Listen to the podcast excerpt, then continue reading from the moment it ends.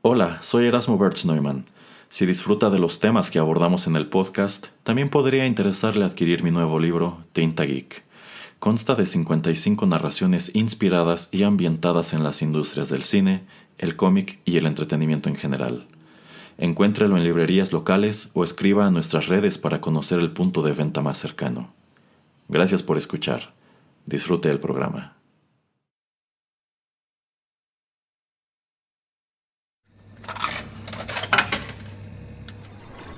Los videojuegos han deleitado tus sentidos en la pantalla y ahora lo harán en la radio a través de su música. Descubre por qué los videojuegos se han convertido en una manifestación más del arte. Inserta una moneda y acompáñanos. Esto es 8 bits.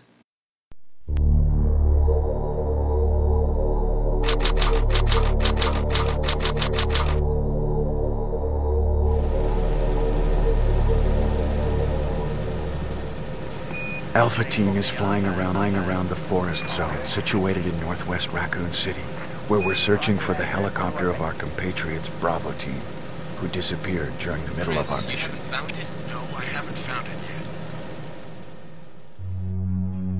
yet. Bizarre murder cases have recently occurred in Raccoon City.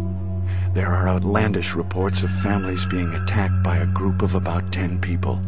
Victims were apparently eaten. Bravo team went to the hideout of the group and disappeared. Look, Chris!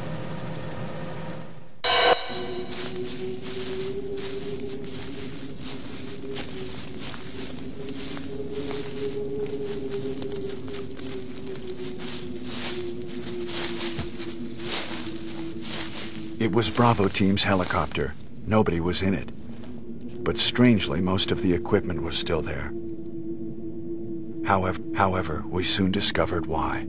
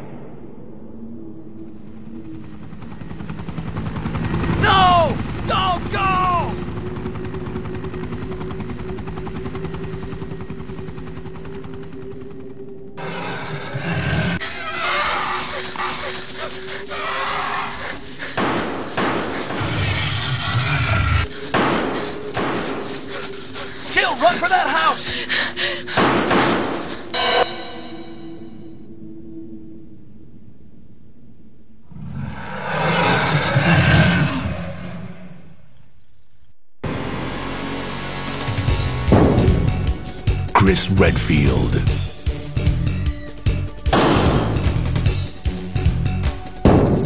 Jill Valentine.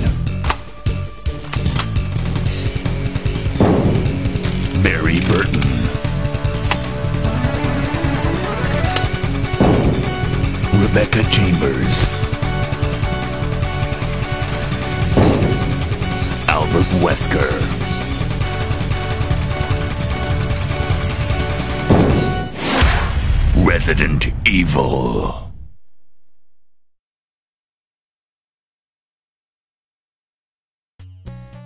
Hola amigos, qué gusto saludarlos y darles la bienvenida a la emisión 97 de 8 bits, un acercamiento a los videojuegos a través de la música.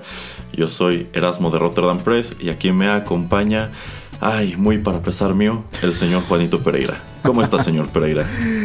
Eh, muy bien, muy bien. Gracias eh, por estar aquí en mi programa de 8 bits. ya hemos discutido eso muchas veces antes, señor Pereira, y ya nadie engaña. Pero mire, para sumar a mis pesares, no solamente es tenerlo aquí en esta emisión de 8 bits, sino también el juego al que dedicaremos nuestro programa, sobre el que estoy seguro ambos tendremos cosas buenas y cosas malas que decir. Y bueno, más adelante nos estaremos enfocando precisamente a esos dos aspectos. Pero a ver, platíquenos de qué estaremos charlando el día de hoy. Y vamos a hablar de la primera entrega de Crash Bandicoot. Bueno, fuera y yo sé que también es un juego interesante, pero no, no, señor Pereira. En esta ocasión yo sé que usted quiere oír tanto como yo, pero estaremos platicando sobre Resident Evil o Biohazard, el juego original, el primer juego de esta ya muy longeva y muy grande franquicia que apareció en 1996 para el PlayStation. ¿Qué le parece? Mm, me parece excelente. bueno, y por si no se habían dado cuenta, esto con lo que arrancamos el programa es nada menos que la legendaria cinemática que sirve como introducción a la versión americana de este juego. Hay que recordar que este es un juego que se desarrolla originalmente en Japón. Allá la franquicia es conocida como Biohazard. No pueden traerlo a este lado del mundo con ese nombre ya que creo que por allí ya existía en alguna consola un juego con ese nombre. Entonces para O- evitar confusión... O algún grupo musical, ¿eh? No me creas. Creo que algún tipo trash metal o algo. Alguno de esas dos cosas era. Ah, era- exacto, exacto. Algo había y no pudieron traer el juego con ese nombre, se lo cambian a Resident Evil y es así que conocemos hasta hoy esta franquicia de este, de este lado del mundo. Entonces, eh, pues yo creo que uno de los aspectos al mismo tiempo llamativos en aquel entonces y quizá risibles todos estos años después era precisamente esta cinemática que en sí quiero que comentemos y desmenucemos un poco más adelante. Por ahora, señor Pereira, ¿qué le parece si para calentar motores vamos con música? Perfecto. Ok, ya regresamos.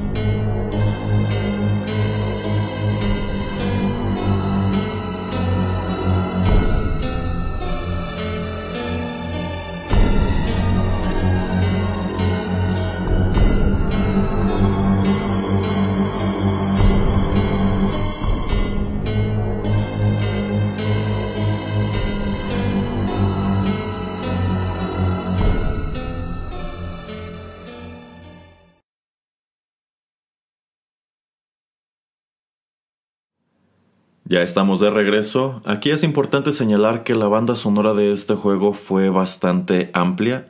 Este juego tenía mucha música, sin embargo, como suele ser natural en el caso de juegos como este, en realidad estos temas musicales eran cortos y bastante repetitivos, así que me di a la tarea de buscar entre la banda sonora del juego algo que no fuera ni tan corto ni tan repetitivo y también que fuera yo considero memorable, que yo considerara es de lo mejor que figuró en esta banda sonora y comenzamos precisamente con el tema titulado Wesker's Theme.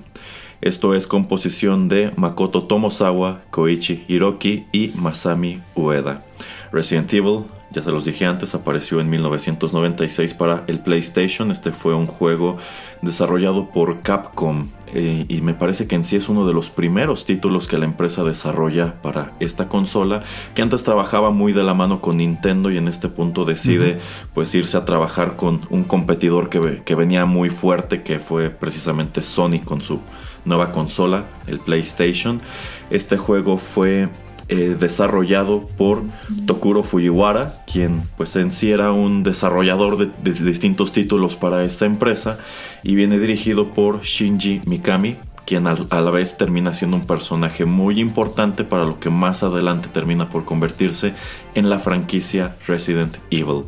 Y este es un juego que podríamos decir sin mucho miedo a equivocarnos que viene a inaugurar el género denominado survival horror. En su momento este fue presentado como un juego de aventuras que se apreciaba en tercera persona y que tenía elementos muy propios de- del horror, porque en este juego encontrabas no solamente zombies, monstruos como arañas gigantes y otras criaturas similares, incluso por allí había tiburones, que yo siempre he considerado que esto era como un gran guiño a las películas de Jaws, sino que también yo considero que este juego en su momento llama la atención porque viene a ser una especie de reinvención del concepto de la mansión embrujada, toda vez que la historia transcurre en una mansión situada en, lo- en el bosque o en las, o en las montañas. Así que, eh, pues en sí, por todos estos ingredientes, viene a iniciar con este concepto y en sí viene a popularizarlo bastante. Y en lo que fueron, yo diría, los siguientes 10 o 15 años, encontramos un gran número de juegos que trataban de parecerse a esto. Bueno, antes de que continuemos con la información, antes de que vayamos a detalle con la historia que nos cuenta, no quiero dejar de preguntarle al señor Pereira si usted jugó esto, este juego, este juego original, en su momento de regreso en los 90. Em, bueno, no, eh, o sea, el del PlayStation no, porque nunca tuve el, el primer PlayStation. Em, yo sí juego este juego, pero lo, lo juego cuando hacen el, el remake para el GameCube. Em, y bueno, nada más para rápido como contar el, el por qué, pues eh, yo creo que muchos de los escuchas que saben de videojuegos eh, pues eh, conocen la etiqueta, el estigma o como le queramos llamar, denominador que le dan a Nintendo de que pues es una empresa todavía hasta hoy la nombran como una empresa que es hecha como para jugadores que son pues eh, pequeños o adolescentes o niños y en esta época recuerdo mucho que eh, pues trataban de impulsar eh, juegos en el GameCube que fueran eh, pues para público un poco mayor. Entonces este parte de, de ese de ese pues catálogo que sale para el GameCube para juegos un poquito eh, digamos con otro tipo de temas eh, pues eh, sale este remake y es así como me lo compro. De hecho, ahí todavía lo tengo. Entonces, ese me, sí me lo compré y, lo jugué. Y, y- sí me, tardé muchísimo, pero pues sí, sí lo acabé porque,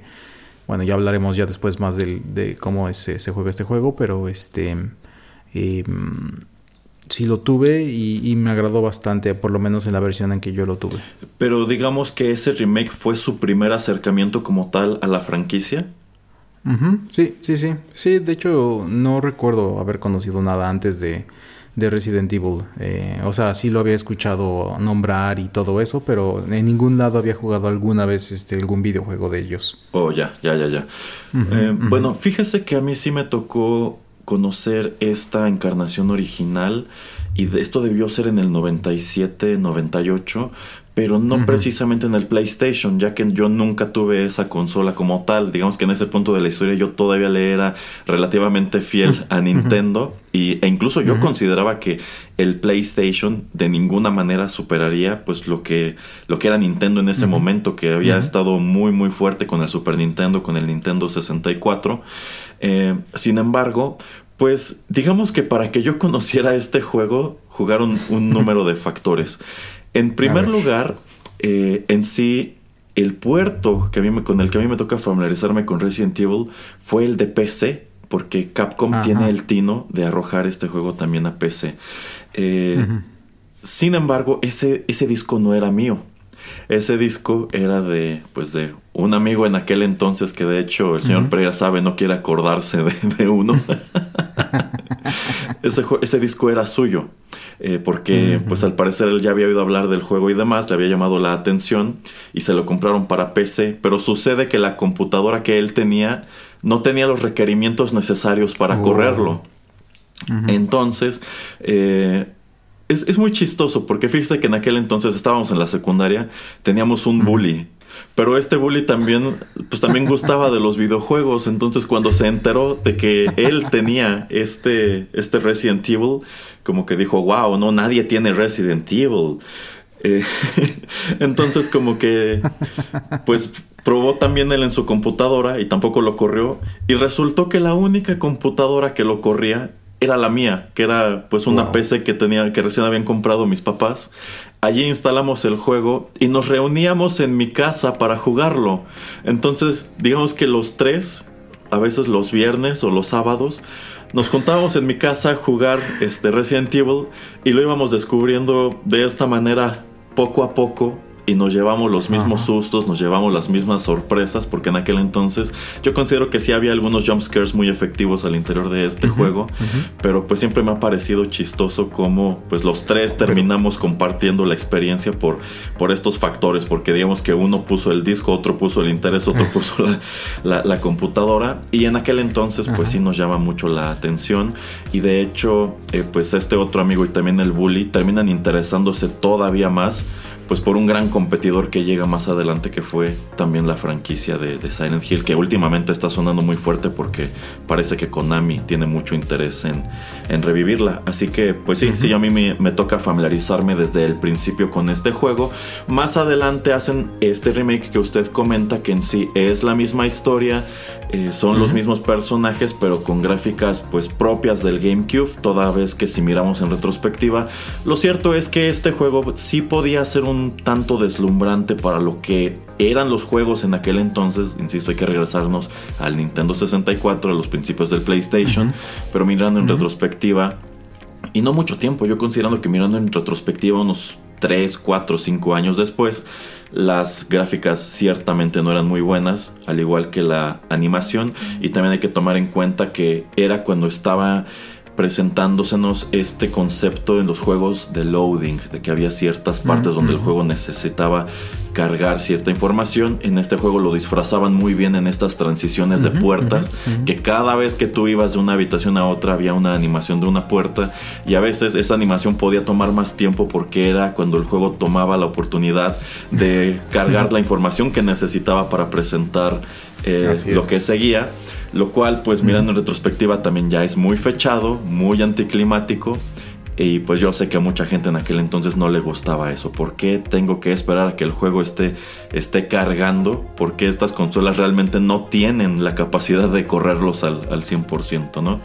Pero pues bueno, este juego da pie a toda una franquicia que generó remakes, generó un gran número de secuelas, remakes de las secuelas e infamemente películas, series de televisión, películas animadas, animes y bueno, un gran número, un gran número de cosas y bueno, eh, sobre eso, sobre un poco de eso podemos platicar más adelante, señor Pereira. Pero, pero, pero aquí está abriendo la.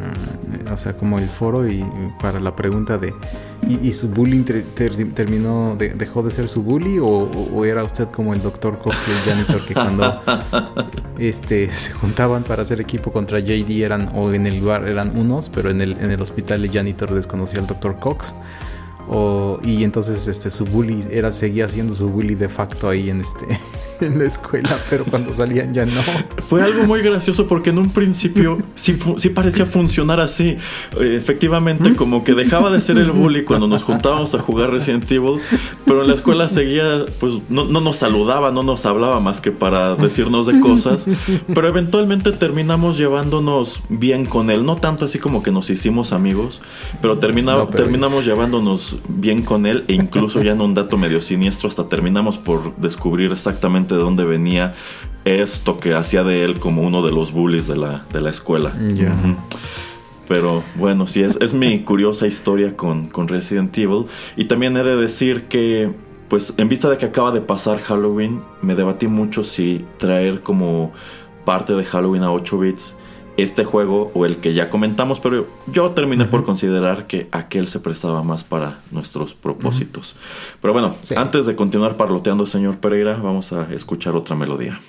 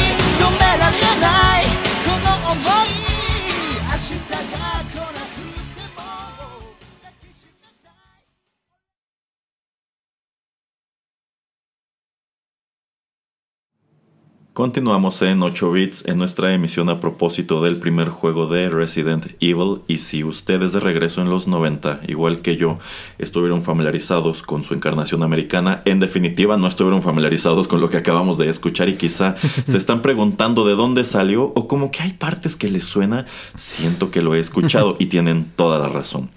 Antes de explicarles, les presento, esto se titula Opening Theme Biohazard. También es composición de Makoto Tomosawa, Koichi Hiroki y Masami Ueda. Es una canción original que ellos escriben como tal para que sirva como, pues, como tema introductorio o tema de presentación para la encarnación japonesa de este juego. Es decir, si ustedes eh, introducían este juego en Japón de regreso en 1996 en su PlayStation, iban a encontrar al principio una cinemática un tanto distinta de la que vimos en el continente americano, acompañado de esta canción que incluso tiene letra. Pero quienes jugamos esto en América, pues escuchamos un pequeño fragmento de la canción ya en la última parte de la cinemática, que es cuando el narrador nos presenta a los, a los personajes y estamos escuchando de fondo, pues este tema de mucha acción, que en sí termina por ser el único tema de mucha acción que se escucha en el juego, porque incluso las grandes escenas de acción no tienen música de este tipo, o sea, esta es como que una canción pues de rock, cuando en sí la banda sonora del juego es más ambiental, es más orquestal, en algunos puntos incluso pues pareciera solamente ser ruido de fondo, ¿no? Pero bueno, En sí, esta, esta es concebida como la canción del juego. Y también quiero preguntarle al señor Pereira si estaba al tanto de esta información. No, no, la verdad no. Cuando usted me comparte qué melodías vamos a escuchar, me pongo a escuchar esto y siento que como que ni va con el juego, ¿no? Entonces se, se siente como súper eh, alejado de lo que de lo que va, de lo que es este este videojuego. Entonces yo digo, ¿cómo es posible que esto esté relacionado? Pero ya después me puse a investigar y como usted nos comenta, ok, es la versión de de allá. Y pues dado los años, pues ok, yo digo, ok, como que entiendo más o menos por qué eligen tener esta melodía, pero pues sí, como que está un poquito fuera del lugar. De hecho, yo considero que de entre las tantas cosas que otras empresas empiezan a copiar de Resident Evil al momento de desarrollar otros juegos dentro del género de survival horror, en algunos casos también estaba esta cuestión de querer hacer canciones que acompañaran al juego, en algunos casos canciones que venían de actos que podían ser populares en Japón y que efectivamente no le iban para nada. E incluso uno no sentía que hubiera una relación entre un producto y otro, pero pues ahí las metían porque considero que vieron que era una manera de sacarle todavía más jugo o más dinero a todo esto. Quizás si la canción era exitosa, podían vendértela como un sencillo o podían utilizarlo como plataforma para promover a una banda, Cierto. qué sé yo.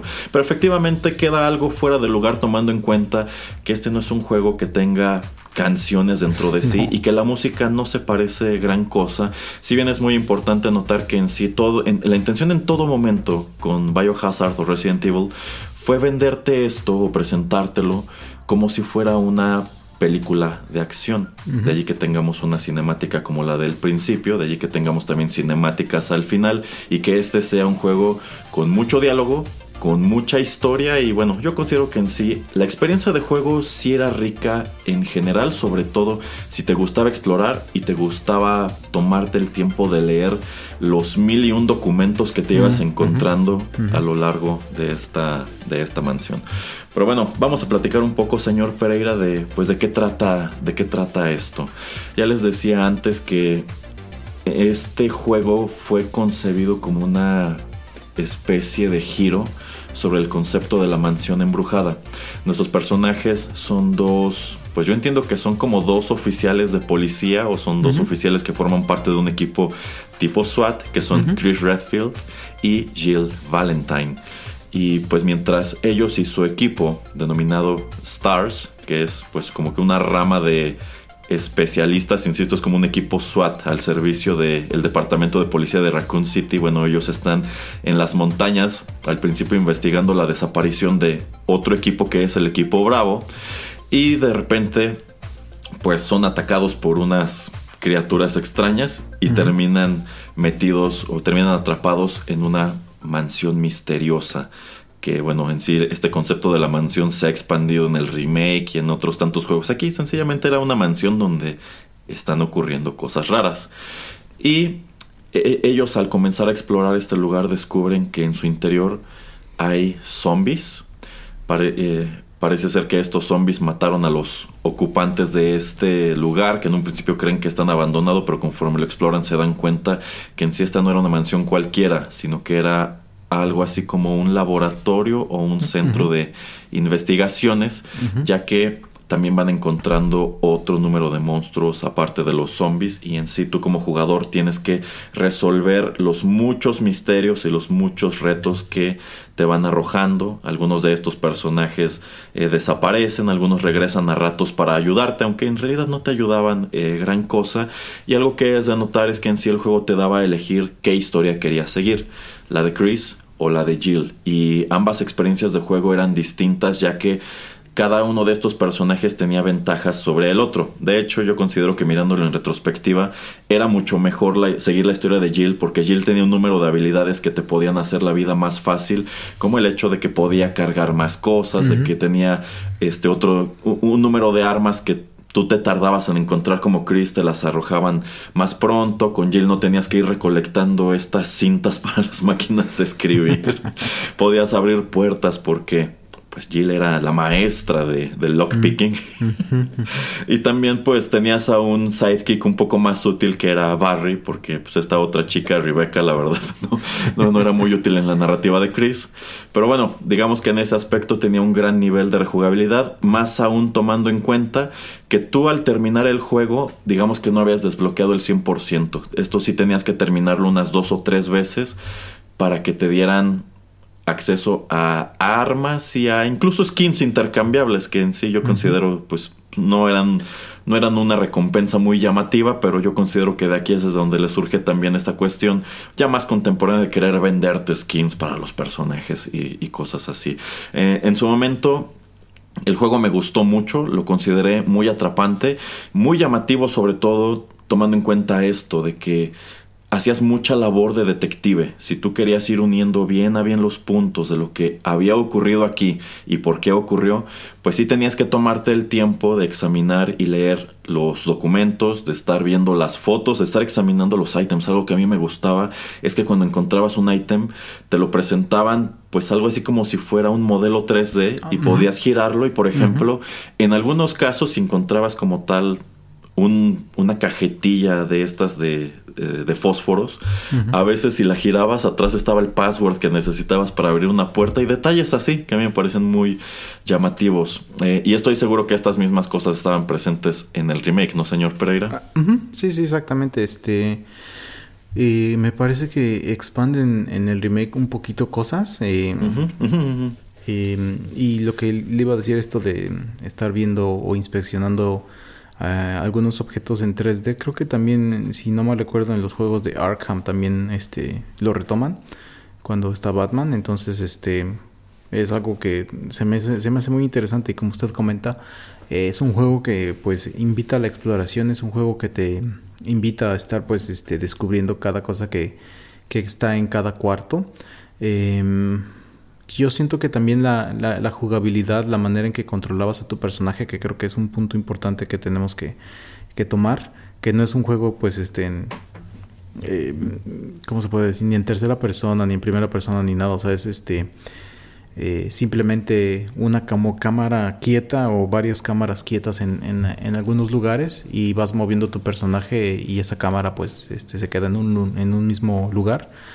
Eh, entonces eso también lo hacía muy diferente y para mí al principio sí me acuerdo que me costó muchísimo el poder controlar a mi personaje. Y obviamente también cuando querías disparar o cuando que- querías atacar a los este, enemigos. Pero también eso hacía que se hiciera un poquito más difícil, pero también más interesante el poder estar investigando cosas, ¿no? Entonces, este, y me gustaba mucho eso, que no solamente era pues un juego así como usted comenta, no de acción, de solamente pues tratar de, de destruir a tantos enemigos uno pudiera, porque como pues también no tenías tanta munición, no había tantas armas, no había tantas cosas que uno podía usar, entonces sabía que pues pensársela bien, ¿no? Si quería uno reservarse este, las balas, este eh, en- y todo ese tipo de, de cosas, algún cuchillo que te encontraras, la medicina, etcétera. Eh, en- y, o, o también, este fue para mí uno de esos primeros juegos donde pues no cada enemigo que yo me encontraba lo iba a tratar de matar o de destruir, ujú, ujú. sino que a veces pues podías como esquivarlos y tratar de correr como para eso, ¿no? Como para no gastarte todo. Y ahí fue cuando, por ejemplo, ahí me, me costó mucho aprender esta curva de aprendizaje de, pues yo estoy acostumbrado a matar todo lo que se me pone enfrente. y luego, luego, obviamente al principio, pues me quedo sin nada, entonces, pues tiene, tengo que aprender rápido a, a tratar de esquivar, a tratar de correr y obviamente, pues tienes que volver casi casi a empezar desde el principio como para, eh, pues tener eh, algo más óptimo o una jugabilidad o un juego o un walkthrough más más óptimo donde pues puedas este, ir ahorrando algunas de estas cosas. Entonces todo este tipo de estrategia también lo hace muy chido, ¿no? O en ese entonces que cuando yo lo jugué el remake, el remake sale en 2002, entonces ya tiene 20 años. eh, me pareció muy interesante y muy diferente a lo que yo estaba acostumbrado. Usted como ya comenta, se lo encuentra antes, qué bueno. Eh, pero pues para mí no, o sea, era cosas de, ya sabe, la mochila, la mochila infinita que le cabe todo, que le cabe 20 lanzamisiles, 15 bazookas, un escritorio y una bicicleta, entonces este el, tener este tipo de inventarios que nada más eran, creo, seis, ocho, creo que eran ocho con este Jill, eh, era muy, muy difícil, ¿no? O sea, el tratar de pensar qué es lo que ibas a utilizar, qué es lo que no ibas a utilizar, y sobre todo, pues cuando creías que te ibas a enfrentar a alguno de estos grandes enemigos tipo jefes, entonces esto, pues también eh, lo hacía un juego bastante interesante. Eh, sí, coincido en cuanto a que este juego llevaba una cierta curva de aprendizaje porque el control, mirando en retrospectiva, no era muy bueno y conforme fueron pasando los años, el género survival horror co- eh, corrigió muchas de las cosas que te ponían incluso en desventaja en este primer Resident Evil. Uno de esos grandes detalles es la cámara. Y de hecho la cámara terminó por convertirse en un terrible cliché del survival horror que a veces en estos cuartos la cámara estaba colocada en los lugares más inconvenientes y a veces te ponían una pared que ocultaba el hecho de que allí había enemigos o por allí te estaban atacando o no lo sé. O sea, posteriormente ya deciden corregirlo y en lugar de que tengas una cámara fija, te va siguiendo o en su defecto tú podías controlarla para, sin necesidad de estar girando al personaje, pudieras ver qué había detrás tuyo y demás, como sucede precisamente en los juegos de, de Arkham. O también eh, esta cuestión eh, de que usted comenta de que no tenías un, un inventario infinito que le cupiera de todo, sino que tenías que estar pensando eh, qué cargabas y qué dejabas. Exacto. Incluso por allí recuerdo que había unos baúles que te servían para guardar cosas, pero en sí lo que tú podías cargar con el personaje era limitado y era mucho más limitado con, con Chris que con Jill. Entonces, eh, yo considero que todas estas cosas sumaban al, al reto y me encanta esto que usted comentó de que en un principio quería matar todo lo que veía.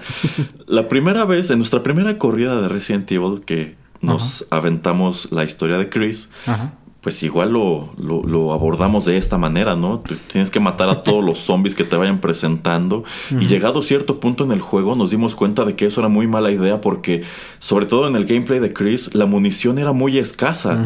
Entonces tú tenías que empezar a cuidarla y efectivamente tú aprendías qué zombies era necesario matar y cuáles podías dejar vivos y nada más eh, esquivarlos e incluso tenías que aprender la manera de correr junto a ellos para que no tuvieran oportunidad de agarrarte, que era algo muy, muy odioso, porque encima te quitaba un buen de tiempo, porque si un zombie te cogía, pues te empezaba a morder y creo que te tenía ahí sujeto como dos o tres segundos y pícale los botones para que te suelte.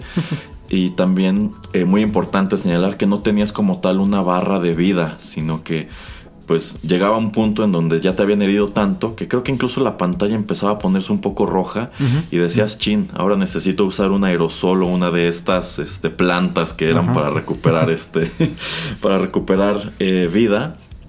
Pero sí, en nuestra primera corrida llegó un punto que dijimos, creo que estamos desperdiciando más munición de la que nos da el juego y tenías que aprender a usar, por ejemplo, el cuchillo o empezar a hacer combinaciones de le disparabas con la, con la vereta al zombie y cuando estaba en el piso la cuchillabas para rematarlo. Así es. Porque algo que era- ta- ta- también era muy odioso es que estos zombies a veces podían caerse hasta tres veces y no estaban muertos en realidad. O sea, tú Así ya es. ibas bien confiado y de pronto se volvió a levantar. O este. O los perros que era muy difícil atinarles y cosas así por el estilo. Entonces, ya lo jugabas una segunda ocasión, una tercera ocasión, ya te sabías también en dónde estaban ciertas cosas y decías, ah, bueno, ya, la, la estrategia es esta. Y yo considero que hay muchos juegos del género que han retomado esto con mayor o menor éxito. Uno que me viene mucho a la cabeza es The Last of Us. Que igual yo considero que es un juego que la primera vez es difícil porque no sabes lo que viene, no sabes en qué circunstancias es importante entrar con las pistolas por delante, en cuáles otras pues mejor lo manejas como más stealthy, ¿no? Y andas por allí usando estrategia. Eh, pero ya en otras corridas dices, me, me voy a llevar todo el juego con el arco. Ya vi que con el arco este, puedo ab- abrirme paso más fácil y no desperdicio munición.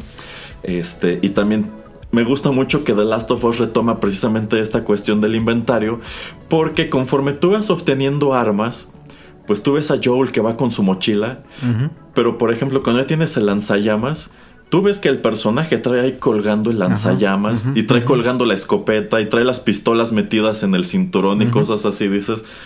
Qué buen detalle, ¿no? Porque pues tú puedes traer todas estas cosas en Resident Evil, pero el personaje nada más trae una blusita y una minifalda. pero bueno, vamos con más música, señor Pereira. Muy bien.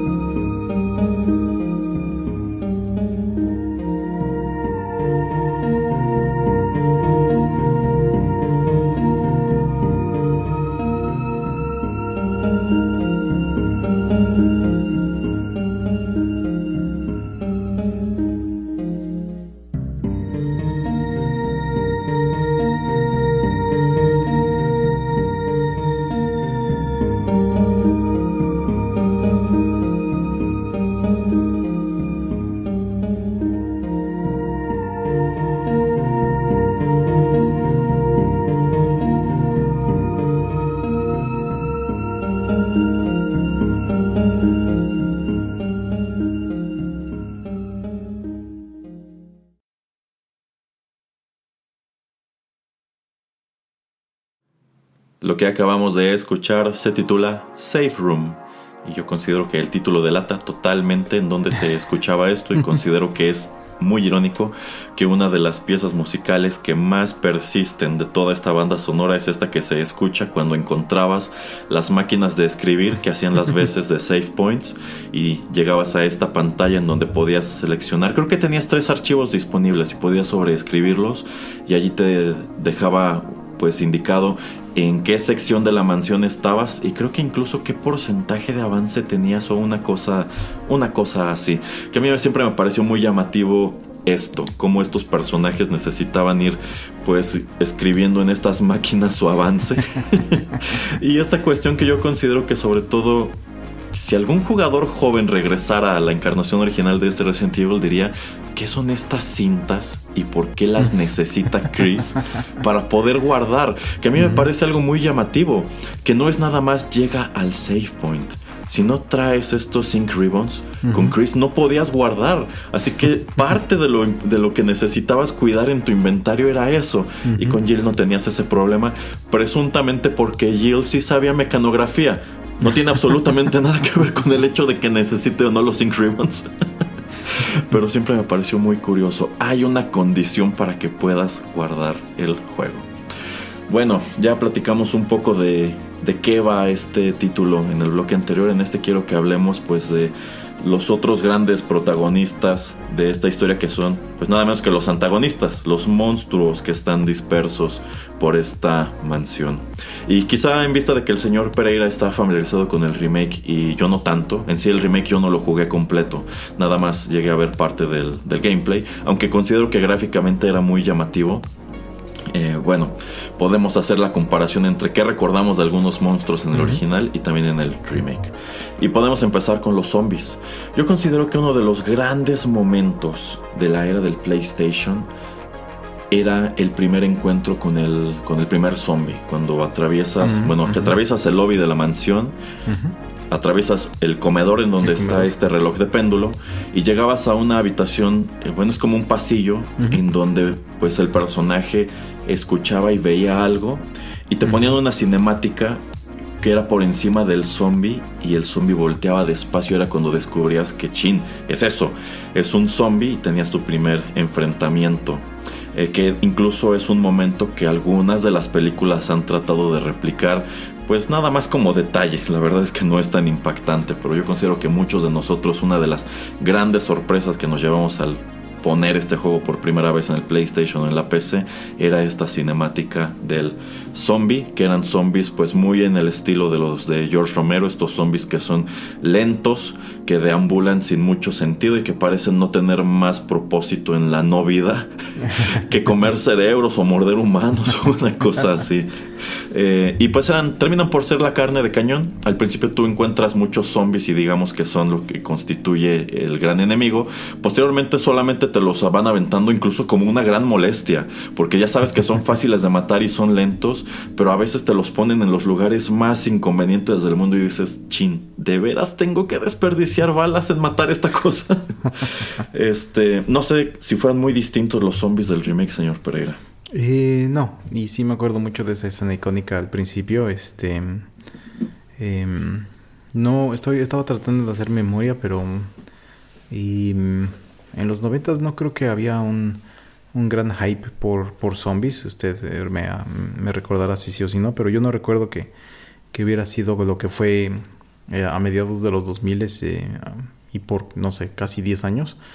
Pero mm, yo digo que eso también como que hizo que mucha gente eh, pues le, atrayera este tipo de, de género y sobre todo este juego por eso, ¿no? De que pues no era algo choteado en ese entonces, era algo diferente, enigmático.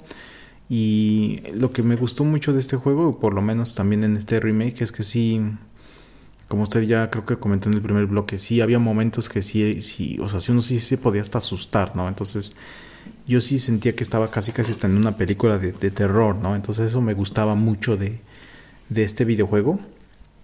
Y estos zombies, eh, digamos los normales eh, primarios, eh, comunes, eran iguales. O sea, también iban lento y también te, te podían agarrar. Y si no traías este, un arma de defensa que era como este cuchillo, pues era muy difícil de, era muy difícil de quitártelos de encima. Pero no, o sea, por, por encima o por diferente que fueran de, del original, solamente lo único diferente, digamos, es el diseño. O sea, que estaban hechos un poquito mejor, pero creo que el comportamiento era el mismo. Muy bien. Bueno, el siguiente gran antagonista de las etapas tempranas de este juego eran los perros. En sí, estos sí. perros tú los ves desde la cinemática introductoria, pero yo considero que al menos en la versión original tienen una introducción ya dentro del gameplay, pues padrísima, que en sí constituye uno de los grandes eh, jump scares que te, que te llevas, que tú vas corriendo por un, por un corredor que tiene un gran número de ventanas y de pronto la cámara cambia detrás tuyo y por una de estas ventanas entran un par de Ah, estos perros que yo quiero suponer son los mismos que se quedaron afuera de la mansión y te andan ahí rastreando. sí, sí, yo recuerdo que estábamos los tres allí, este, pues muy clavados en la compu y de pronto vamos avanzando y chin, el, el sonido de los vidrios que se rompen y cómo entran corriendo los perros, pues sí, sí nos llevamos un, un susto y terminan también por convertirse en un enemigo bastante molesto porque estos son rápidos, estos brincan y de nuevo por... Por el tipo de control que tienes, Ajá. era muy difícil apuntarles y acertarles. De hecho, la mejor arma para lidiar con los perros era la escopeta, que tenía un, un rango de ataque mucho más amplio. Este, pero sí, sí eran muy latosos estos, estos perros. Eh, y yo considero que eran igual de latosos otros que aparecen más adelante en una sección muy específica de la mansión, que son las arañas. No sabes, señor Ay. Pereira, yo cómo odiaba las arañas. Y, pero un, un detalle de esas arañas que nos daba miedo es que, pues, como es natural, podían correr por las paredes y por el techo. Incluso a veces si venían por el techo, tú no las veías hasta que te saltaban encima. Y también era muy siniestro cuando se paraban en las patas traseras e iban atrás de ti. ¿Qué, qué le parece eso, señor Pereira? Eh, sí, eh, eh, también nada más para no dejar de comentar lo de los perros y también lo de las cámaras. Es ese, yo creo que de las grandes molestias. Y también ahora que estuve viendo un- algunos videos de YouTube y vi como pues alguna gente estaba jugándolo, eso de muchas veces como que el ángulo de la cámara no te dejaba ver que estabas pegándole o no pegándole a algún Ujú. zombie o algún monstruo. Y solamente como que tenías como que escuchar si, si, si pasaba o no. Y para mí eso era muy molesto porque obviamente como tenías munición pues bastante eh, eh, reducida, pues obviamente querías este, estar seguro ¿no? de lo que estabas haciendo, pero bueno, eh, también yo me frustraba mucho tratando de pegarle a esos perros y sí, yo odio las arañas en vida real, entonces tener esas cosas ahí todas peludas y feas este, persiguiéndote, cómo las odiaba. Y también había este par de arañas este, grandes que tenías como que enfrentar en como un patio eh, que te aventaban como no sé si era ácido o yo qué sé, pero lo mismo, o sea, de ah, este asqueroso que se podían ir por las paredes, pero es, es que eso también lo hace muy bueno, ¿no? O sea, podrían haber hecho un juego menos inventivo y dejarte ahí a las arañas abajo, siempre en el piso. Pero pues es que es una araña, ¿no? O sea, a fuerzas puede ir a- por las paredes, a, pues, a fuerzas puede ir por el techo. Entonces eso también me gustaba, pero sí, como, como, como las odiaba. Sí, esa batalla del jefe araña eh, incluso también tenía el detalle espeluznante de que al menos en el juego original una vez que lo, que lo matabas, eh, pues se rompía y salían otras arañas chiquitas. Ajá, ujú. Que en sí esas, este, pues ya nada más tenías que esquivarlas o pisarlas, pero si te saltaban encima, pues te hacían un, un- un poco de daño. Nada más era como la sorpresa adicional de que ya mataste al jefe, pero pues Jin ya te soltó más arañas. Pero eh, después de esta sección de las arañas, que es como una caverna, que es- creo que por algún motivo te metes como una zona que es subterránea y por allí hay unas par- unos como estanques en donde están los tiburones. Este, que porque tendrían tiburones en esta mansión. este. Regresabas a la mansión y digamos que entraba en juego uno de los enemigos más odiosos de este, de este título, que eran los Hunters. Los Oh, sí. Hunters eran Oh, sí. estos como reptiles bípedos que tenían unas garras enormes y que corrían, saltaban, eh, tenían- hacían unos gritos espantosos y encima tenían la peculiaridad de que te hacían mucho daño e incluso si ibas bajo de, de HP, te podían cortar la cabeza de una manera súper gráfica. wow, sí, sí. Eh, sí, em, por lo menos en el de en el de GameCube hay una cinematográfica, que hay un pequeño clip que donde te enseñan Ah, cómo van ajá. muy rápido, o sea, como que se Ajá. están moviendo súper rápido y tú dices, chin, o sea, estoy como que medio acostumbrado ahorita a estos zombies que no están moviéndose muy rápido. Y como que te están diciendo, pues aguas, porque estos eh, no son lo mismo de los otros, ¿eh? Y como usted dice, tienen más alcance por estas garrotas. Eh, y lo malo es que podías deshacerte de uno y luego luego llegaba el otro. Entonces a veces había hasta dos. Y puf, o sea, eso sí lo hacía súper difícil y... eh, y pues como eran muy rápidos, igual era muy difícil tratar de, de, pues este, eludirlos o eh, de dejarlos atrás. Eh, En el original también estaba esa cinemática, porque Ajá. tú salías de la caverna, regresabas a la mansión, abrías una puerta y de pronto cortaba la cinemática donde Mm, veías en ya. primera persona al monstruo hacer este mismo recorrido que acababas de, de hacer tú, pero muy rápido. O sea, en lugar de trepar por la escalera, incluso lo hacía nada más, o sea, llegaba de un salto y terminabas viendo su garra tomar el picaporte de la puerta que entraba a la mansión desde el patio y tenías este clip ya con la animación del juego en donde entraba el Hunter caminando muy tranquilo e incluso tenía el detalle de cerrar la puerta. y era tu primer enfrentamiento con estas criaturas que yo recuerdo que en esa primera corrida Vimos la cinemática y dijimos, ¿qué diablos es eso? Vemos entrar a esta criatura y como veníamos igual sin vida porque habíamos regresado de la pelea creo que con la araña o con... No, si era con la araña. eh, lo primero que hizo este Hunter al entrar fue cortarnos la cabeza.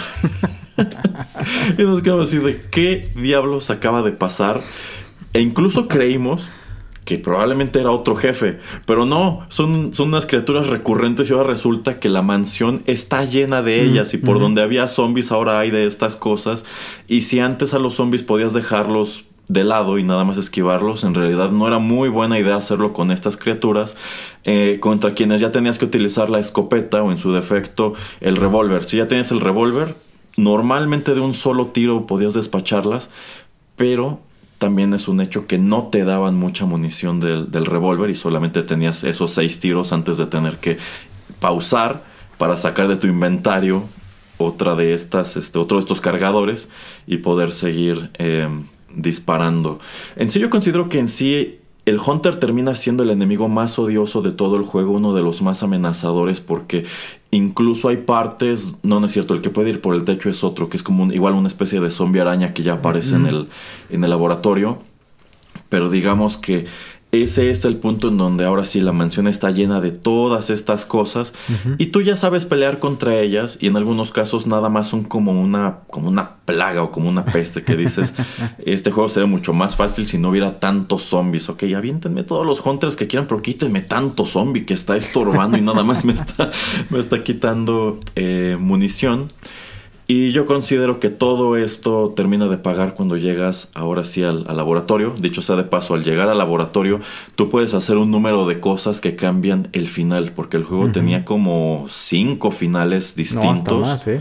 Hasta. Probablemente más, porque era dependiendo, podían- eran los finales de Chris, los finales de Jill, y dependiendo decisiones que tomaras, como Exacto. por ejemplo rescatar Salvar. a Jill o no, este, salvar a Barry o no, esa cinemática final del helicóptero era, era distinta. Así es. Pero en el laboratorio encontrabas a tu gran jefe final, que era el Tyrant, que en sí, al menos durante los primeros ju- juegos de esta franquicia, todos trataban de tener una especie de Tyrant, es decir, un monstruo grande, de entre los cuales yo considero el que termina por ser más célebre es el del tercer juego, que es Nemesis. Pero pues encuentras a este Tyrant que es como un zombie gigante, que tiene un corazón expuesto y tiene una enorme garra muy parecida a los de los Hunters. Y pues en sí constituye la última amenaza a vencer antes de terminar este, este juego. Me parece que el Tyrant del remake era muy parecido, ¿no? Eh, eh, sí, como usted lo está describiendo es igualito. O sea, es lo mismo y tenía este, eh, el corazón estaba yo creo un poquito, se veía un poco más gráfico y la garrota del otro lado, este, así es. Em, lo que quería preguntar ahí nada más, eh, antes de decir alguna otra cosa de, de este jefe, es este, el pequeño twist o no twist o lo que sucede con Wesker de que pues es un agente doble. ¿A usted qué le, qué le pareció? ¿O ¿Usted qué piensa de, de esto? A mí me gustó porque pues nuevamente es así como sentirte que estás en una película y sentir como que alguien te está traicionando, etcétera. O sea, eso me gusta, ¿no? Que eh, tú piensas, ah, puedes pensar lo que tú quieras acerca de tu equipo o no pensar nada de, la gente que, que llegó contigo. Eh, pero por lo menos es algo que a mí me gustó en su momento. Eh, sí, de hecho, la primera vez nosotros no vimos venir lo de Wesker, porque en sí lo que tú entiendes es que todos estos personajes están dispersos por la mansión haciendo sus cosas y solamente en algunos puntos te cruzas con ellos. E incluso hay una parte en donde Wesker está disparándole a algo, no recuerdo qué, pero pues en sí pareciera que todos están trabajando para encontrar una salida de este lugar. Y conforme te adentras en el laboratorio y empiezas a examinar los documentos, pues llega un punto en donde descubres que esta mansión es una fachada de una empresa llamada Umbrella, que termina por convertirse en como el gran antagonista de la, de la franquicia, en donde ellos sin proponérselo, pues crean el T-Virus, que es el que convierte a los humanos en zombies y termina convirtiendo a los animales también en, en monstruos. Y llega la revelación de que efectivamente, pues no es una casualidad que tu equipo y el anterior, el, el equipo Bravo, hayan llegado a este lugar, sino que todo formaba parte del plan de Wesker, pues precisamente para usarte como carne de cañón. Es decir, o sea, fu- fueron totalmente conejillos de indias porque lo que Umbrella quería probar es qué tan efectivos eran estos monstruos contra un equipo pues de, de oficiales especialistas pues con pues eh, altamente entrenados, ¿no? Eh, y pues eso, o sea, te llevas tu gran sorpresa cuando Wesker te lleva al cuarto del, del Tyrant. Si bien también es un, es un twist que no termina pagando del todo en este juego porque, bueno, Wesker corre el destino que corre y eh, resulta ser un personaje tan popular que tienen que revivirlo milagrosamente para que aparezca una y otra y otra vez en los juegos que sigue y pues viene a abaratar muchísimo la narrativa, pero pues yo considero que era muy rico por todo eso, porque en sí sí logra conservar el misterio hasta el final y en definitiva los juegos que vinieron después no logran replicar esto con tanto éxito. Porque en sí se inclinan más por el lado de acción, más que por el de investigación que yo considero, pues en definitiva hay jugadores a quienes debe haber incluso terminado por aburrir. ¿Por qué tengo que leer tantas cosas dentro de este juego para entender la historia, no? Así es. Y alguna de esas cosas que también se convirtieron, yo creo, en clichés de este juego, de este tipo de videojuegos, si no es que solamente de esta franquicia, pero sí de, de otros, es eso del final del Tyrant, ¿no? La manera en que, en que tiene que ser este pues destruido con el Rocket Launcher. Eh, pero antes de eso me gusta, ¿no? Que, que estás este, pues peleando con él y eh, si, si salvaste a, a la, a, a tu, a la persona que venía contigo, pues te está ayudando. Eh, y me gusta mucho, ¿no? Que tú crees que va a atacar a, a ese otro personaje y de un momento a otro se voltea y luego luego va súper rápido contra ti y te avienta esa garrota. Ajá. Así, hasta así me, sí me asustaba, así de, ay, cara, así de, no, vete contra esa, contra el otro, o sea, vete contra el que no, no estoy yo controlando. Ajá. Eh, y no sé si pasaba en todos, en todo, en todo, en todos los juegos o a todas, eh, o todas las veces de que el rocket launcher tenía cuatro y siempre el primero te lo iba a esquivar, o sea, siempre el primero que es el de aventabas, No. me, me- me- me encantaba eso que era super badass de que le aventabas el cohete y con la garra también lo, este, pues Ajá. lo esquivaba o lo Ajá, rebotaba ajá. y lo mandaba a volar. Eso me gustó mucho así porque tú pensarías ya, ya la hice y le avientas eso y no pasa nada. Eso también me, Sí. me gusta. Así de no más. Eh, ¿Qué cree? Eso nada más es del remake. En el Oh. original llegas a la batalla de Tyrant, pero llegas con tu personaje solamente. No Ah. importa si rescataste a Jill o si todavía traes a, a Rebecca o a Barry. En sí es de uno contra uno en el, en el helipuerto. Este. Y en sí la batalla únicamente consiste en esquivar a Tyrant durante el tiempo suficiente para que llegue el helicóptero, te aviente el rocket launcher y en cuanto lo recoges, en el momento que tú disparas, no importa incluso que no estés apuntando Ah. contra el Tyrant, se detona la secuencia en donde el cohete le da eh, de lleno y es destruido. No, allí no hace esta cuestión de que esquiva el primero y tienes que volver a dispararle. Ah, ok. Sí, sí, o sea, tú en cuanto recoges el rocket launcher ya terminaste el juego. Ya, ok. Ok. No, entonces sí lo hace un poquito más interesante porque, como le comento, se lo avienta y con la garra como que, que lo esquiva o lo rebota. Ajá. Y ya es la, ah, por lo menos este, tiene que aventárselo dos veces y sí tienes que apuntarle. Pero bueno, ok, ok. Sí, sí, yo creo que es para darle un poco más de reto, porque si somos honestos, la batalla original de Tyrant no era nada difícil. O sea, mientras tú estuvieras corriendo en círculos por el patio, nada más anticipando un poco cuando te arrojaba la garra, eso bastaba. O sea, era- él terminaba por ser una batalla de jefe final un poco eh, anticlimática y en definitiva terminas por darte cuenta de que pudiste ahorrarte todo este juego si el del helicóptero no se hubiera ido. o se hubiera sobrevolado antes. Hay muchas oportunidades donde pudo haberte. Sal- sales a, a un gran número de patios. ¿Por qué no pudo sobrevolar y arrojarte lanzacohetes y ahorrarte tantos problemas? Un lanzallamas o alguna otra cosa. Exacto, exacto. Este, ¿cuál, ¿Cuál se le hizo más difícil? A mí el que yo odiaba y nunca me, me encantó y, y se me hizo odioso siempre fue la planta esta l- cosa rara.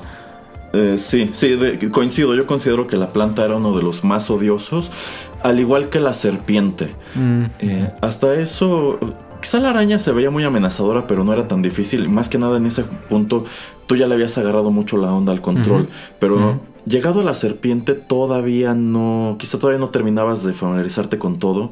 Y sí era un tanto más complicado, pero coincido. Yo creo que los peores jefes eran la, la planta, la serpiente.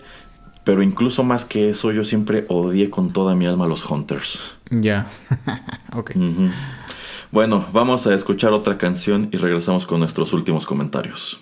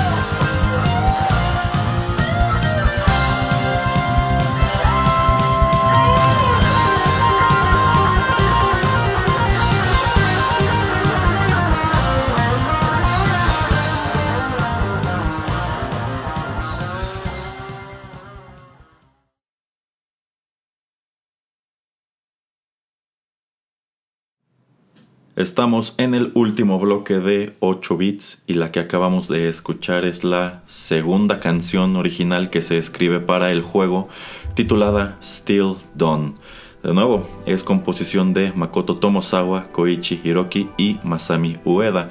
Aquí ya no tenemos letra, esta es una pieza totalmente instrumental y a diferencia de lo que ocurre con Biohazard, pues esta canción sí suena en ambas encarnaciones del juego, tanto en la japonesa como en la americana, ya que este es como tal no tanto el tema del final, sino el tema de los créditos. Este juego tenía la peculiaridad de que durante la corrida de los créditos te presentaba otra vez algunos de los grandes momentos del, de- del mismo, incluso a manera de bloopers, porque más que nada estaba enfocado en cómo te mataban los distintos monstruos que ibas enfrentando y escuchabas esta, pues esta pieza musical que ya era otra vez muy rockera y al menos para mí era muy satisfactorio escucharla, no solo porque considero que es una buena pieza, sino porque era así como que, "Uiu, ya, to- ya Ya. pasó todo, ya este, hice todo lo que tenía que hacer y me siento, me siento contento y me siento satisfecho conmigo mismo porque otra vez terminé este juego tan largo y tan difícil. Pero bueno, eh, yo creo que hasta ahora nos hemos enfocado en mucho de lo bueno que ofrecía el Resident Evil original y aquí es en donde de- tendremos que desapegarnos por completo del, del remake que jugó el señor Pereira y enfocarnos en lo, pues si no lo malo, lo que termina siendo risible del primer Resident Evil todos estos años después. Y vamos a comenzar, señor Pereira, con la cinemática introductoria. Bueno, las cinemáticas en general. Aquí debo decir, no solamente se me ocurre mencionar, bueno, este, que abordáramos este título por aquello de Halloween, sino que originalmente me viene a la cabeza por la serie de Netflix, que en este punto que estamos grabando ya fue cancelada después de una sola temporada, ¿no? No lloré, no, no, no, yo- ya, ya dejó de llorar por eso. Yo ni siquiera la vi, señor Pereira. y no iba a verla. Así así la durara siete sí. temporadas, jamás iba a verla. Pero la película sí la vio. Este, no, tampoco. Ah, no, ¿no? Ah, no, no, he, he visto las reseñas y he visto, Ajá. pues que sí hay puntos en donde trató de tomar elementos de los juegos, pero es que Ya. eh, todas estas adaptaciones tienen la gran singularidad de que quienes las hacen afirman ser enormes entusiastas de la franquicia Resident Evil y cuando ves sus productos dices, no se nota, no, no parece para nada. y si lo eres, creo que en definitiva no, no terminaste de entender qué es esto o te ganó la emoción y que si- quisiste meter todos los juegos en una sola película o en una sola serie. o- bueno, Eh, es un hecho que no hay hasta ahora una sola adaptación live action de Resident Evil que sea buena. No las de Mila Jovovich, no el- la nueva película, no, esta serie de, de Netflix. Pero algo que a mí me llama la atención es que dicen es que las actuaciones son malas, es que los diálogos son malos, es que todo es malo. Y yo me quedé pensando, bueno, pero es que eso va muy con el espíritu de Resident Evil, porque si nos regresamos a estas cinemáticas, las actuaciones son malas, los diálogos son malos, la producción es mala. Entonces, algo que para mí este, resalta es eso, que a pesar de que hacen estas cinemáticas con, con actores, que en sí son los mismos actores que terminan dándole la voz a los, a los personajes, pues lo cierto es que los efectos son muy malos, son muy como de película serie B, por ejemplo, todas estas tomas de los perros. Tú nunca ves a los perros completos ni siquiera los ves correr, solamente ves acercamientos de, pues supongo que es un prop de la cabeza. Y con eso tienes que creerte que los está atacando el perro o que los está siguiendo el perro. Y también tienes la cuestión de que las caracterizaciones pues no son muy verosímiles, empezando por el hecho de que este actor que interpreta a Wesker, pues te quieren presentar a Wesker como que es un personaje rubio, pero el actor no es rubio. Y en estas secuencias a las afueras de la mansión, es muy evidente que le pintaron el cabello y no Ajá, con un buen ajá. tinte, pareciera que nada más le embarraron como pintura Vinci. Ajá. Y así se ve y se ve muy mal, se ve muy muy mal. Y si nos vamos ya como tal a lo que son los diálogos del juego, bueno, este juego es célebre por eso, porque los diálogos son malísimos y hay algunas líneas que se que terminaron por convertirse prácticamente en memes una cantidad de años después, como algunos de los diálogos de Barry, en donde hace mención, por ejemplo, del Jill Sandwich, o también eso de que Jill es the master of lockpicking y cosas así por el estilo y también hay que tomar en cuenta que muchos de estos diálogos pues se graban por separado Y cuando los terminan uniendo en el producto final, pues se escuchan como conversaciones totalmente irreales. No se escucha para nada natural, ¿no, señor Pereira? Sí, sí, exactamente. Nada más súper rápido, eh, eh, por las capacidades y pocas capacidades que tenía el GameCube, todo lo que terminan haciendo eh, ahí Nintendo o para Nintendo es este tomar a los personajes, eh, no, no estos videos, sino eh, los personajes en, en 3D, los animados, los hechos en gráficos. Eh, y de hecho tiene muy buena música, eh, por lo menos la todo lo que es el opening. Eh, ahí sí vemos a los perros. Y ya los diálogos son un, un poquito más refinados y según yo para por otras personas, porque eso también es lo muy risible, ¿no? O sea, em, la manera en que entregan los diálogos es que parecería que el señor Erasmo y yo estamos grabando aquí los diálogos, porque parece como que era hasta gente amateur, o sea, se me hace increíble que no le hayan puesto un poquito más de atención a eso, eh, o sea, como que se me hace muy extraño que de alguna manera yo creo que lo hicieron muy barato como para pues para terminar haciendo este, este producto, ¿no? Porque no se ve eh, los sentimientos, las emociones no no son palpables en la manera en que están este entregando estos diálogos eh, y también la manera en que pues este actúan y la manera en que está grabado yo creo que déjese usted de, de ser este B yo creo que es C D o F el- eh, porque la verdad está la producción está muy muy o sea deja mucho que desear eh, pero digo o sea era también para mí fue uno de los primeros juegos donde yo vi video o sea donde yo vi ah están así como metiendo actores como para eh, hacerlo un poco diferente. Al principio me causó mucho ruido y ya después dije ah pues es interesante es algo diferente. Em, ya subsecuentemente, no, no digo ahí, pero ya subsecuentemente en otros productos, pues sí trataban, ¿no? Un poquito de, de meterle más este presupuesto a todas esas escenas, porque pues obviamente si lo querías hacer con eh, personajes en vivo, porque tal vez te salía más barato y más rápido de, realizar, pues por lo menos invertirle un, poqui- un, poqui- un poquito más para que la gente pues no se sintiera eh, fuera de lugar o que se sintiera que eh, pues este no que no, no pertenecía a un producto con el otro y como usted dice no todas estas escenas en- a través del juego donde aparecen pues son muy risibles. Eh, los ángulos de las cámaras las ediciones o sea todo es muy extraño. Y, y nuevamente el tratar de ahorrar dinero pues es eso no esto de los perros que nada más era un acercamiento eh, pues muy chistoso, la verdad. Sí, sí me reí mucho eh, cuando vi yo estos videos porque como, bueno, ya comentaba en el remake no estaban, pero sí en algún punto me dio curiosidad y me puse a ver todos esos videos. Correcto, correcto. Entonces, eh, pues es lo que yo digo. Si, si, si nos estamos quejando de que las adaptaciones live action de Resident Evil no funcionan, es que hay que recordar que live action nunca ha funcionado en, en- en- en Resident, en, en Resident Evil. Eh, hay que recordar también que en sí apenas estábamos empezando a ver juegos con diálogos en audio. Porque, pues si nos regresamos al Super Nintendo, todos los diálogos eran texto en la pantalla y tenemos franquicias que siguen dependiendo por entero de esto, como, como Zelda o como los juegos de Mario, que es- pues estos son protagonistas históricamente mudos y ahora que viene la película de Mario quisiéramos que se hubiera quedado así.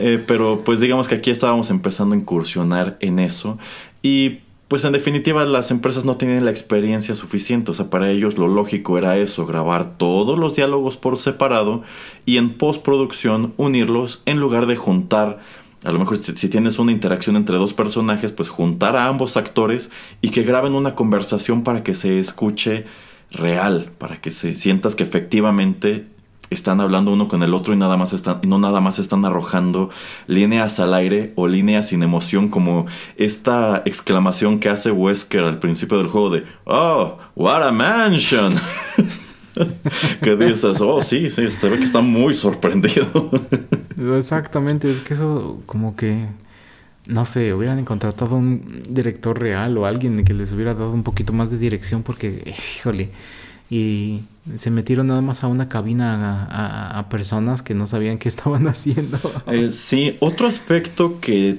tiene mucho que ver con la mecánica del juego y era parte de lo que te hacía la vida imposible, es cómo se controlaba el personaje. A mí me parece increíble que estos personajes no pudieran sencillamente dar la media vuelta y correr en otra dirección, sino que Ah. tuvieras que girarlos 180 grados para poder cambiar de dirección. En- y- o, o, por ejemplo, si estabas disparando hacia el frente y de pronto tenías que disparar a un costado, lo mismo, tenías que soltar el botón que, que era para apuntar, girar al personaje, volver a apuntar y disparar, y eso te quitaba muchísimo tiempo. O sea, tú hubieras podido lidiar mucho mejor con todas estas amenazas si, si eso hubiera mejorado o no, o no hubiera sido así. Y lo peor del asunto es que en sí este tipo de control persistió dentro del survival horror hasta muy adelante. O sea, yo creo que todavía en Resident Evil 3 teníamos esta cuestión de que tenías que estar girando por completo a Jill. O sea, tardamos mucho en llegar a ese punto en donde el personaje pudiera dar como tal la media vuelta con un solo botón o con un solo tiro de la palanca para poder este, ir en otra dirección y demás. Y bueno, eso... ¿Y usted? ajá. No, eh, lo que quería comentar, no quería este interrumpirlo, pero eh, creo que a partir del 4, ¿no? Es cuando ya lo vemos en tercera persona. Eh, y ah, bueno, acaba de salir este para, bueno, acaba de salir hace tres años eh, el remake del Resident Evil 2, eh, donde también es en tercera persona. De hecho, eh, ahora que estamos hablando, el, el- apenas va a salir para el Switch ese remake. Pero, ¿usted qué cree? O sea, ¿usted cree que fue bueno que hicieran eso o que se inclinaran más a hacer un juego ya en tercera persona? ¿O usted le hubiera gustado que mejor hubieran refinado mejor los controles y dejarlo así con ese tipo de cámaras este, fijas? Eh, no, no, yo considero que hicieron muy bien en alejarse de este tipo de control y este tipo de cámara, porque terminaba por convertirse en un obstáculo y tú lo que sentías era eso. Si el personaje fuera un poco más rápido o más ágil, en definitiva se jugaría muy distinto. Yo considero que si el Resident Evil 4 es considerado hasta hoy uno de los mejores de toda la franquicia es precisamente porque supieron ver todas estas cuestiones y, y no, bueno, yo no diría cambiarlas, remediarlas. ¿Por qué? Pues porque de entrada ese es un juego con muchísima más acción porque te están dando un control que te permite jugar con eso, te permite jugar con acción y también te están arrojando a otro tipo de zombie. Este ya, no- ahí ya no tienes al, al zombie genérico de George Romero, sino que tienes a estos, a estos personajes denominados las plagas, que son muchísimo más ingeniosos, son más agresivos, pero tú tienes con qué enfrentarlos de, de una buena manera y tienes también pues como tal la cuestión de la que la cámara te va siguiendo en todo momento, así que tú ves lo que necesitas ver y ves lo que quieres, lo que quieres ver. Entonces, eh, creo que el mejor acierto que tuvieron fue alejarse de este tipo de control y es increíble que se hayan tardado tanto en quitarlo. O sea, yo considero que bien pudieron haberlo quitado en el, en el segundo juego.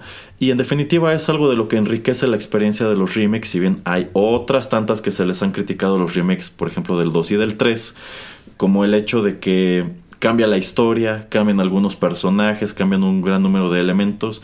Y entonces más que un remake pareciera ser una reimaginación. Y bueno, también otros tantos detalles que han gustado y otros que no han gustado. Pero es interesante analizar pues cómo empezó el género de survival horror y cómo se fue transformando. O sea, tenemos también otros tantos títulos como, por ejemplo, los Silent Hill, que terminan alejándose como tal del concepto de acción y se vuelven juegos en donde lo que tiene peso es la historia y otro tipo de sustos. No son sustos que te lleves de golpe, sino que son sustos más que nada orientados a lo que está sucediendo, a lo que estás viendo, etcétera, etcétera. Y pues también tuvimos otros que eran hasta survival horrors de dinosaurios y de cosas así. Yo, yo nada más le tengo una pregunta. Ajá. Eh, ¿Por qué considera eh, usted como survival horror esos juegos de Luigi's Mansion?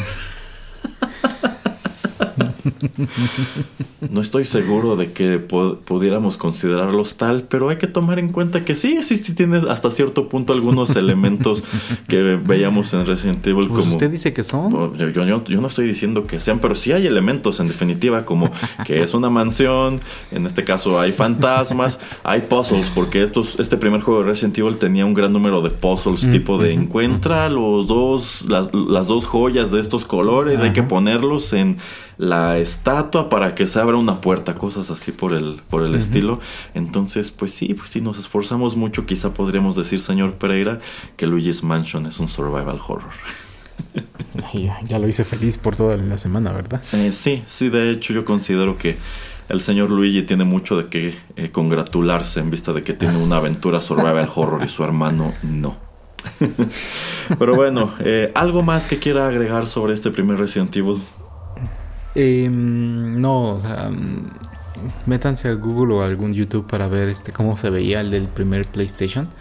Y se veía muy interesante. Y algo que para mí llamó mucho la atención es que cuando estaba preparando este programa, pues obviamente, como ya decía yo, conocí el de GameCube, entonces me puse a ver muchos videos de ese. Y me sorprendió que mucha gente hacía comentarios de que, aun cuando ya tiene 20 años, que todavía se ve muy bien. Y de hecho sí, o sea, sí comparto esa idea de que eh, sí le dedicaron mucho tiempo y mucha atención. Y aún a un sistema que es este tan viejo, el juego se ve bastante, bastante bien. Eh, obviamente no se ve como los remakes eh, últimos de- del 2 y el 3 para el Play 4 y el 5. Pero para, para cuando sale ese videojuego, la verdad se sigue viendo muy, muy bonito, la verdad. Entonces me gusta eso, ¿no? De que em, por lo menos si no, no lo tienen, no lo han jugado y no quieren también conseguirse el del Play 4, que es el eh, Remake HD Remaster o como se llame. eh, por lo menos que lo, que lo vean un poco en, en YouTube para, como ya usted comentaba en el primer bloque, eh, pues ver de, de dónde parte y de dónde surge todo este tipo de, de género, ¿no? Entonces es, es un buen lugar y a mí todavía me sorprende que no hayan podido hacer bien una película casi casi siguiendo pues este, este juego, ¿no? O sea, la historia del juego. Yo creo que podrían quitarle algunos eh, jefes de estos monstruos grandotes como la serpiente o la planta o yo qué sé.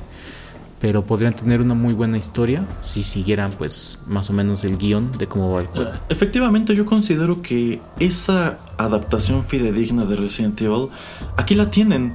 O sea, no necesitas meter a personajes del segundo juego, no necesitas meter a personajes del quinto, sexto juego. Enfócate en lo que te presentó este. Utiliza nada más a este, a este equipo de Stars. Y si quieres, métele uno que otro elemento del juego que sirve como precuela, en donde controlas a Rebecca que dices, bueno, cuando yo la encontré en el primer juego no parecía ser un personaje tan capaz como el que vi aquí.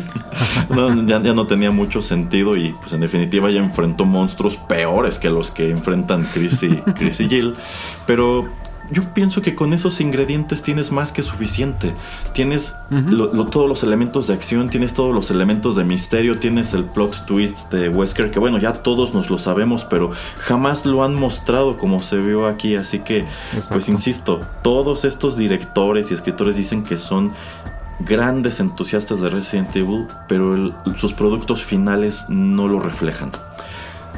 Así que considero que sí es un juego valioso en cuanto a que tiene ese valor, yo diría, histórico. Si, si no lo conocen pueden asomar a él, quizá no tanto para jugarlo completo, sino para constatar en dónde empezó este género, cómo era todos esos años atrás y en qué terminó por, por convertirse y de dónde salieron todos esos elementos que hicieron eco en Dino Crisis, en Silent Hill, en, en todos estos que incluso pues siguen apareciendo y dónde estaba la, dónde empezó la franquicia y en qué terminó por convertirse. Bueno, es con esto que estamos llegando al final de nuestra emisión 97. Señor Pereira, recuérdale a los escuchas dónde pueden encontrarnos. En Spotify, en Tuning Radio, en SoundCloud.com, ahí tienen en, en playlist eh, todos los programas que aparte de eh, videojuegos, pues también es de tecnología, de, One Hit Wonders, eh, los Retro 2000 que el señor Erasmo hace con el señor Geek, y bueno, tantas otras aplicaciones de podcast que ustedes tienen en servicios o en la App Store o en la tienda de Google Play. Eh, ahí si bajan estas aplicaciones y se suscriben, pues todo lo nuevo que nosotros subamos eh, automáticamente se baja a sus dispositivos móviles. Es correcto. Muchas gracias por su sintonía. Si les gustó este programa, no dejen de compartirlo. Se despiden de ustedes a través de los micrófonos de Rotterdam Press, el señor Juanito Pereira y Erasmo. Hasta la próxima.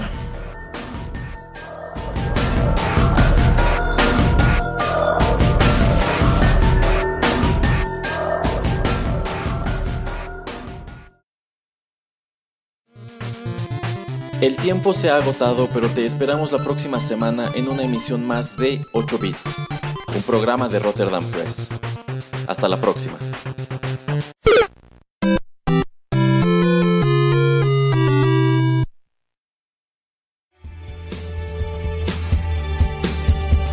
Estás escuchando Rotterdam Press.